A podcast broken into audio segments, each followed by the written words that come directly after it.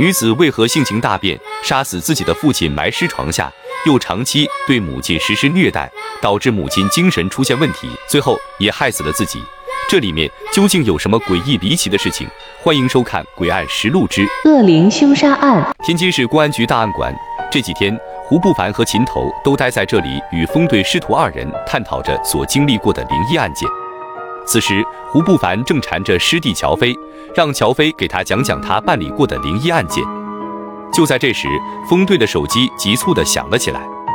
风队接起电话，脸色变得越来越难看。原来，就在刚刚，东城区发生了凶杀案，而案件里还有恶魔。秦头见有案子，也一下子来了兴趣，要求一同前往。一行人急匆匆地出发，赶往案发现场。案发现场是在东三环的一栋普通居民楼。当秦头一行人赶到案发现场，东城区刑侦大队的孙队就着急地跑了过来，说案件就发生在这栋楼的一楼。孙队一边带着秦头等人来到案发现场，一边简单的介绍案件的基础信息。原来报警的是死者的母亲，可此时因为刺激过大，已经疯掉了。一边说他杀了恶魔，一边说恶魔杀了他女儿。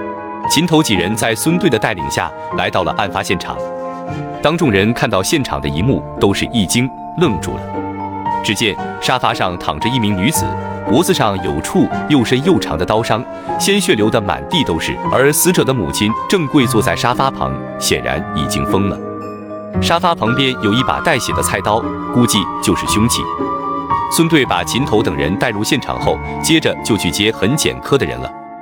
风队随即安排胡不凡和乔飞分头去查看有没有什么线索，自己则戴上了手套，检查起了沙发上的死者。他一直相信死者的尸体会告诉他很多的线索，而他最擅长的就是这个。秦头则向那发怒的老妇人走了过去，观察了起来。只见那老妇人反复念叨着：“恶魔杀人了，快杀恶魔！”很显然，老妇人受了很大的刺激，导致精神崩溃了。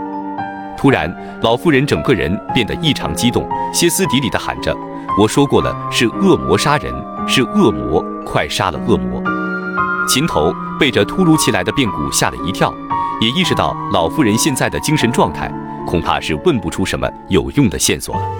就在这时，乔飞跑了过来，说道：“刚刚在物业调取了监控录像，录像里有诡异的情况。原来，乔飞在监控录像里看到。”在案发后，那个女子依然出现在监控画面里。经过物业和邻居的确认，走出小区的女子赫然是死去的那个死者。也就是说，女子死后又自己走出了小区。原来，那女子的死亡时间是九点二十五分，而警方赶到之前的九点四十分，女子又在监控里出现。难道是有个长相相似的女子实施了谋杀，然后离开现场？几人正疑惑的时候，胡不凡跑了过来，说女子的房间有问题。于是几人来到了女子的房间，房间并不大，物品摆放的有些杂乱，但并不杂乱无章，根本看不出有什么问题。可胡不凡说他总有种奇怪的感觉，但又说不出来。秦头深知胡不凡的直觉一贯很准，便对看似没什么问题的房间仔细地观察了起来。秦头经验丰富，很快就在这看似普通的房间里看出了问题的源头。他手指着房间前面的一块空地，说道：“问题就在这。原来女子的房间小杂物特别多，房间里到处都是，但唯独这块空地没有放东西，而且空地的地板还有细微的划痕，不仔细看根本看不出来，估计是经常拖拽东西留下的。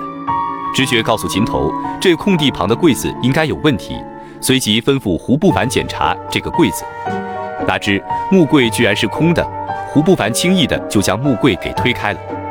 见状，胡不凡立马将木柜朝空地的方向拉。只见木柜下方居然出现了个地洞，地洞里非常的黑，这让几人颇感意外，都无法理解女子的房间里为何会有这么个隐藏的地洞。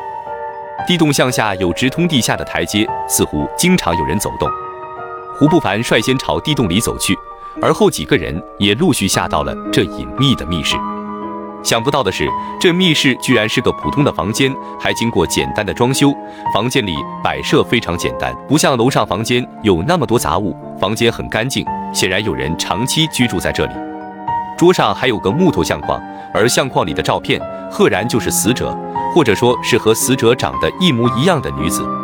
众人更加疑惑了，竟然有个和死者长相相似的女子一直隐秘地生活在这里，难道他们是双胞胎？人是他杀的？这众多的疑问顿时笼罩在几人的心头。